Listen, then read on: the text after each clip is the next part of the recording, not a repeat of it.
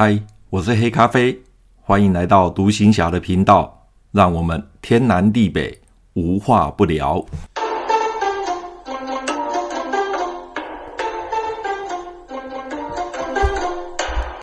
这几天的疫情迅速的升温，昨天台湾的本土病例来到了四百四十二例，加上境外的话，一共是五百多例哦。每天的确诊人数一直在上升，特别是本土，这也是因为这四天的清明连假，大家没有警觉性，仍然群聚，所以造成了整个台湾的疫情有点小失控。那接下来几天就是清明连假这四天群聚之后的反应。那我想应该这几天应该都还还是会有疫情。呃，上升的趋势。那我除了关注台湾的疫情之外，啊、我也蛮关注上海的疫情哦，大陆上海的疫情，因为我有朋友啊、大陆朋友，他住在上海的浦东。那我也看一下了网络新闻，发现上海越来越严重，这两天一天确诊的人数就达上万人哦。比台湾多不知道多少倍哦！台湾啊、一天几百个本土就已经啊、人心惶惶了。那你可想而知，上海一天就一两万人，那种恐惧还有整个社会失序的这个情形哈、哦，是有多严重？那我们目前就只能从网络新闻去看到哦、整个上海的状况。啊，我前一阵子也有跟我上海的大陆朋友哦，跟他联系，用微信哦跟他联系。那他也告诉我说，呃，上海现在疫情真的很严重，他们都被管制，都不能外出哦。所以整个情形来讲的话，感觉上好像已经有点失控了。那整个过程当中，你就会看到人性。呃，因为疫情，大家都很害怕，所以呢，有一些民众有一些措施，或者是一些动作，或者是政府部门的那些呃执行的干部，有一些矫枉过正的一些动作呢发生。我觉得这实在是啊、也是一种悲剧啊。那上海封城了，但是呢，却没有控制住疫情。新闻上面写说，八号，四月八号又新增了两万三千六百二十四个个案的确诊病例。那这当中呢，很多是无感染症状的，哦，无感染症状的。上海虽然封城了，但是整个配套措施好像没有跟上，不仅生活的物资分配的不均匀，那很多人就因为。家里的储粮也不足了哦，因为已经封了好几天了，甚至搞一一个礼拜以上了，所以他的储粮不足，所以想要外出买东西，可是呢，社区又不准他外出，所以变成啊、呃，民众出去也是危险，那不出去待在家里呢，那就只有饿死了，所以民众就有冲出家门呐喊着要物资哦，民怨沸腾啊。啊，那整个上海从新闻上来看啊，好像已经濒临到整个失控，哦，失控的情形了。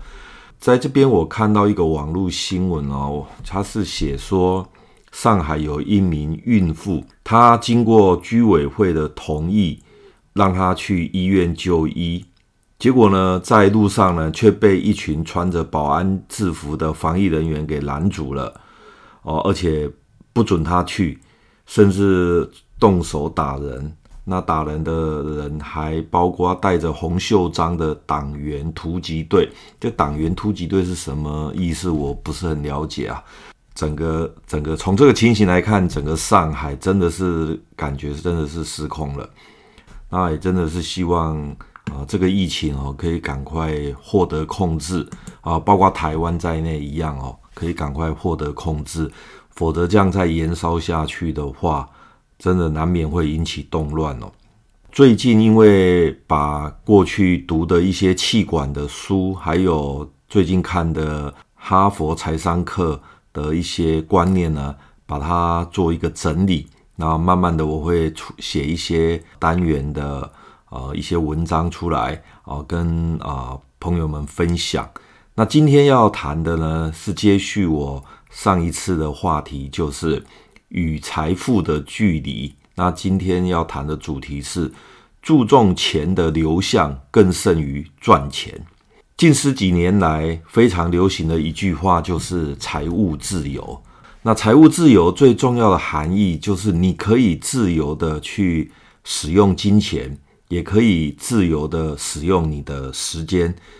这两个呢是缺一不可的，如果两者缺了一个，就不能称作是真正的财务自由。而财务自由这个理念是源自于欧美的投资理财的观念，也就是说，当你不想工作的时候，也不用为金钱而操心；而当你不用为金钱而不得不工作的时候，你就拥有自主的时间。更不会因为你停止工作而收入就归零，这个时候你就可以称作是真正的财务自由的人。想要财务自由，首先要从你的脑袋开始。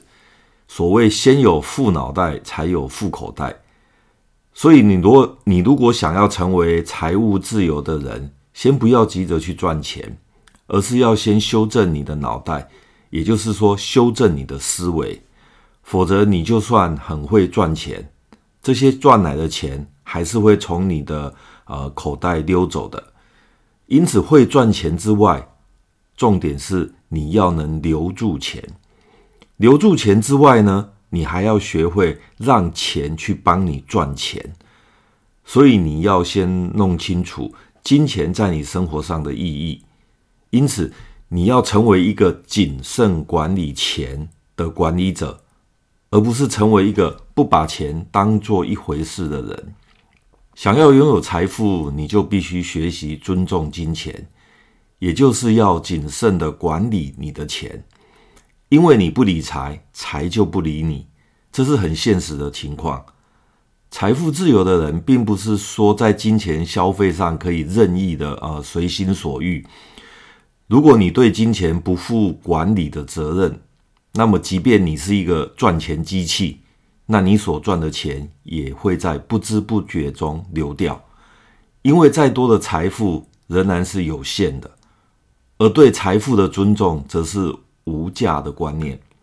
现今啊、在坊间有很多教人理财的书，或者是有一些教人理财的一些呃讲员、演讲者，大部分都只教人如何投资啊，如何赚钱。因此，各种赚钱术、投资的方法就大行其道，却很少有教人如何花钱。因为会花钱才是王道。所谓花钱要花在刀口上，那些钱必须要花，哪些钱不必然的要花？哪些钱你花了，它会成为你的资产而带给你财富？而哪些钱你花了，就成了肉包子打狗？变成别人的资产了，而累积成别人的财富。所以，我们对金钱要有正面的态度。同样的，对花钱也要有正确的认识。该花的钱，我们一定要花，绝对不要省。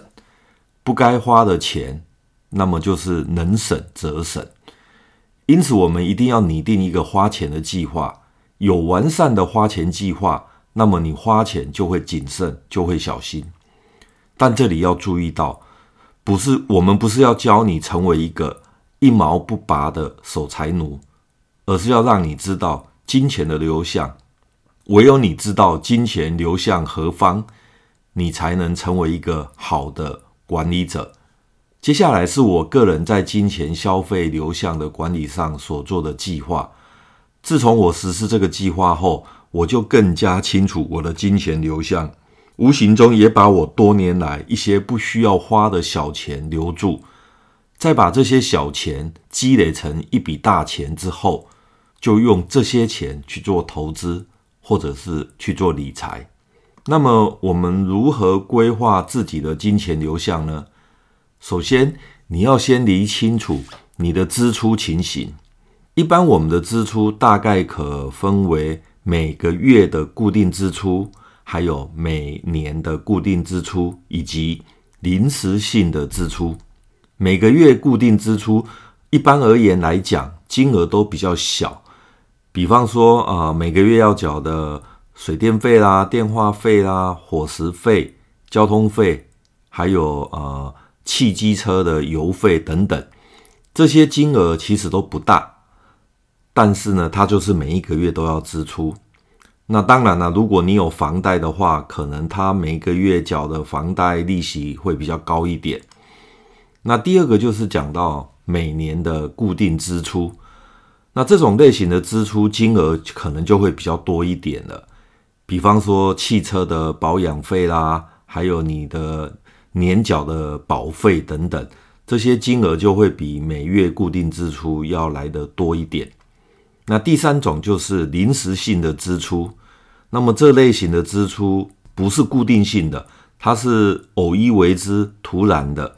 那么金额呢，可大可小哦。比方说，呃，我们有时候会收到红白帖啊，你要包个礼金啊，或者是呃一些临时性的呃医疗费用啊等等，哦，这种是临时性的支出，它不是固定的。大金额呢，有时候可能也也蛮可观的。那有时候呢，诶，并不是很多。大概支出有这三种了。所以我们必须要将固定性且无法避免的支出列出来，因为这是这个钱是一定要花的，也无法节省的，顶多只能节约一点，让这种支出的金额变少一点。比方说，我们节约用水用电，那控制我们手机的通话费等，那它还是固定要支出，只是说让它支出的金额稍微变少一点。那么接下来可以省下来的钱，就是那种非固定性支出了。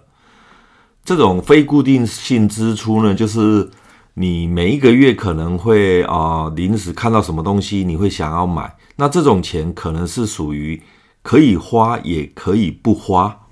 这就是金钱流向里面可以节省的钱，也就是说，当我们在做金钱流向分析的时候，能节省的钱就是从非固定性支出里面哦去做分析。那这部分在支出时，我们就可以考虑它是不是一定要支出，因为这方面的支出常常是一种习惯性的支出，比方说你习惯性的去买报纸啦。逛街的时候去买一些非必要性的产品，那如果可以改变这种习惯性但是非必要性的支出，那么每一个月你就可以省下一些钱，然后把这些钱每一个月累积下来，作为临时性又一定要支出的钱，就是我刚刚讲的第三个，因为临时性的钱它不是固定的。那你平常有把这些、呃、非固定性支出的钱把它省下来，到时候、呃、有发生一些临时性要支出的钱的时候，你就可以用这些钱来支付。比方说结我刚刚讲的结婚礼金啊，或者是当做每年固定性的一些支出的这些临时性的钱，你就可以把省下来的这些非固定性的支出拿来应应。那所以，金钱流向的重点是要放在每一个月的习惯性，而非必要性的支出。这种钱就是你可以省下来作为投资理财的基金，而不需要为了投资理财又多支付一笔钱，或者是说你可以少支付一些投资理财的钱，因为你从每一个月非固定性支出的钱把它。呃，省下来、积累下来的时候，这些钱你就可以转而作为投资理财的基金。在日常生活中，你一定会有这种感觉，就是我们的一些小钱常常就是这样不知不觉的流失掉的。那么具体买了些什么东西呢？可能自己也不是很清楚，所以我们必须把每一个月赚来的钱，把它先归类好，哪些是必要性支出，哪些是可以作为储蓄的。哪些是可以用来做投资的，然后为自己量身打造一个用钱计划，最后呢，稳健的一步一步的来积累财富，逐渐的朝向你所设定的目标去迈进。那我把刚刚所呃陈述的做了一个总结哈，大概就分了几项。第一个就是你要正视钱的呃价值，不要太在意能赚多少钱，要在意的是你能留下多少钱。这也就是注重金钱的流向。第二个呢，就是要先留得住钱，接下来再思考学习如何能从多管道的方向去赚钱。第三，要建立省下一块钱就是多赚一块钱的观念。第四，如果不清楚金钱流向的话，可以学习记流水账。那流水账呢的好处就是，你可以从中找到你的钱到底每一个月的钱花到哪里去，并且可以将这些不该花的钱把它啊厘清，然后把它省下来。那第五点就是。记得要持之以恒，学习控制自己乱花钱的习惯。钱是需要被管理的，你不管理它，它就会到处乱跑。所以重点是在于你要找出你习惯性的非固定性支出。哦，所以这个才是从啊，我们每一个月把钱留下来的重点在这里。先求存钱，再求理财。你没有存到一笔钱，你是无法理财的。好，所以工资多少其实没有关系，不是重点。那重点是在于要找出金金钱的流向，那再从金钱的流向里面去找出啊、呃、非固定性的习惯性支出。那从这里面再去分析哪些钱是不该花的，你就要把它省下来。好，然后再把这些钱积累到一定的程度之后，用这些钱去做呃理财的规划跟投资。那希望今天的这个分享可以呃帮助朋友，呃，让你在金钱的流向上面有一点啊，知道怎么去规划它。那也慢慢的朝着啊，这个方向去啊啊，去学习理财的一些啊，技能，好，还有一些思维。那我们今天就谈到这边，拜拜。